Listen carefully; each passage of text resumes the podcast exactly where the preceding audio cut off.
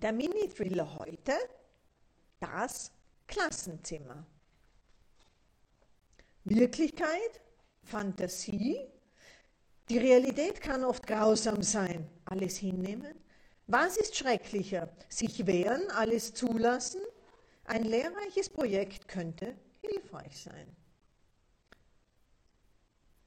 Das sonst so helle Klassenzimmer ist düster. Der Bodennebel des frischen Oktobertages zieht über den letzten Stock des durch den Standort leicht am Hang so hoch wirkenden eisenfarbenen Betonklotzes mit seinen vier Stockwerken. Durch das Fenster, durch das sonst die gegenüberliegenden Wohnhäuser mit seinen Vorgärten zu sehen sind, dringt feuchte, kalte Luft der grauweißen Suppe, die die Konzentration steigert. Vom 300 Meter weit entfernten Bahnhof dringen quietschende Bremsgeräusche der einfahrenden S-Bahnen. Die jungen, erwachsenen Schülerinnen, welche sich freiwillig fortbilden, beenden ihre Gespräche flott, als der Direktor hereinkommt. Er hatte sich angekündigt, wird die Lehrperson bewerten. Seit Jahrzehnten sorgt er bei jeder Gelegenheit für seine eigene Unbeliebtheit. Sein patriarchaler, militärisch-autoritärer Führungsstil aus dem 18. Jahrhundert hat dazu geführt, dass er mit zweifelhaften Methoden Mitarbeiterinnen und Schülerinnen zum Schweigen bringt, um sich in seine in zwei Jahren fällige Pension mit reinem Ruf zu retten. Die Lehrerin, nennen wir sie aus Datenschutzgründen Frau Müller, erwartet ihn mit feuchten Händen. Bitte abonniere und lasse dich benachrichtigen. Das stimmt den Algorithmus positiv. Ihre aufgekratzte Art zeugt von ihrer Nervosität. Dies ist wenigstens die Klasse, die ihre professionelle Arbeit zu schätzen weiß. Die Bewertung fällt daher hoffentlich weniger destruktiv aus. Sie ist vorbereitet. Während er erstmal die Ansprache hält, schweift sie gedanklich ab. Die Schülerinnen sitzen bereit da, die Vorbereitungen der letzten Monate durchzuführen. Die Lernenden sind dazu angehalten, sich politisch zu bilden, lernen die Demokratie, in der sie leben, schätzen zu wissen. Eine glorreiche Idee, so fand sie, das Experiment des Romans Die Welle nachzuahmen, zumal sie so zwei Fliegen mit einer Klappe erwischen würde. Der Schulleiter setzt sich in die letzte Reihe und packt seinen Bleistift aus. Damit befüllt er das vorgefertigte Formular und passt es beliebig an, nachdem es von der Beurteilten unterschrieben sein wird.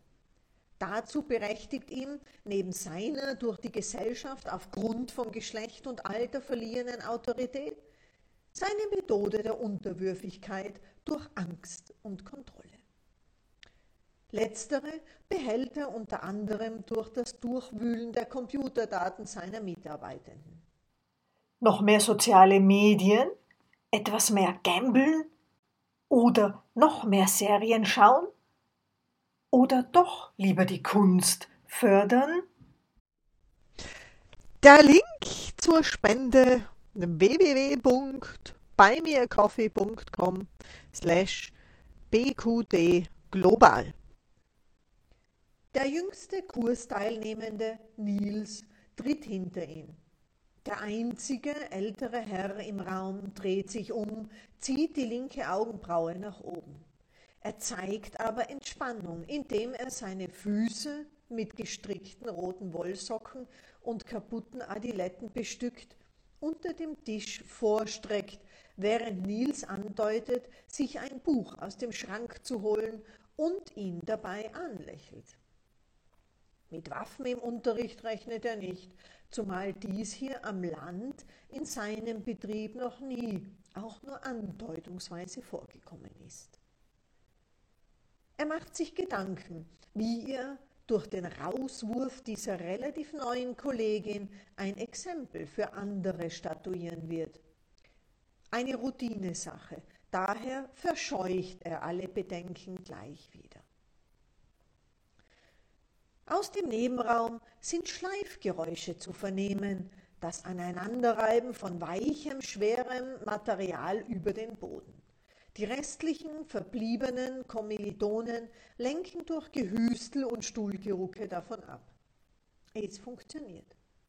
Ohnehin strahlt der Herr überschäumende Selbstsicherheit aus. Das Zeichen, dass die Luft im Gang rein ist, kommt an. Jetzt geht es los. Blitzschnell wird der Direktor von hinten mit einem Tafelputztuch geknebelt. Den Ozeanplastik fördern, die Tierquälerei oder die Kinderarbeit?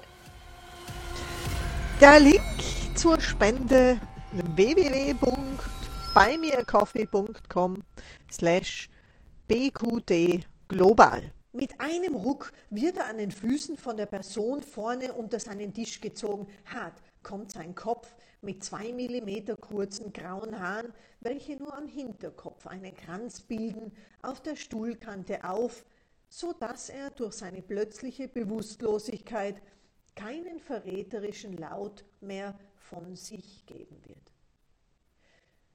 In diesen wenigen Sekunden hat er es geschafft, einen äußerst stechenden, süßlich sauren Angstschweißgestank im Raum zu verbreiten. Zu hören war nur das Schiebegeräusch des Stuhles und sein gedämpftes Jammern.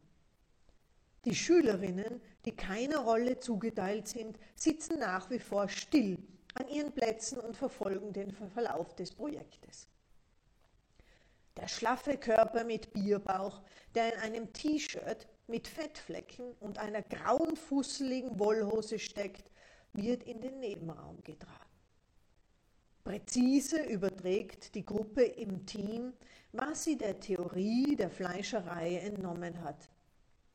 Die Vakuumiermaschine kommt zum Einsatz, um den Transport der Einzelteile des Schulleiters optimal zu ermöglichen. An diesem Wochentag haben die Köchinnen keinen Unterricht und so werden die Säcke mit einem Wagen, der aus der IT-Abteilung geliehen worden war, in die Großküche verschafft, wo er zu Hackfleisch verarbeitet wird. Die Knochen werden entstellt und zerkleinert. Am Wochenende kommt Frau Müller am Haustierzubehörladen vorbei welcher neuartige Knabberknochen geliefert bekommen hat. Am Bauernmarkt gibt es scharf gewürzte lokale Frikadellen zum Spottpreis. Ach, wie gerne würde sie ihre Projektidee zum Wohle aller umsetzen. Das war das Klassenzimmer, der heutige Mini-Thriller. Bitte abonniere und lasse dich benachrichtigen. Das stimmt den Algorithmus positiv.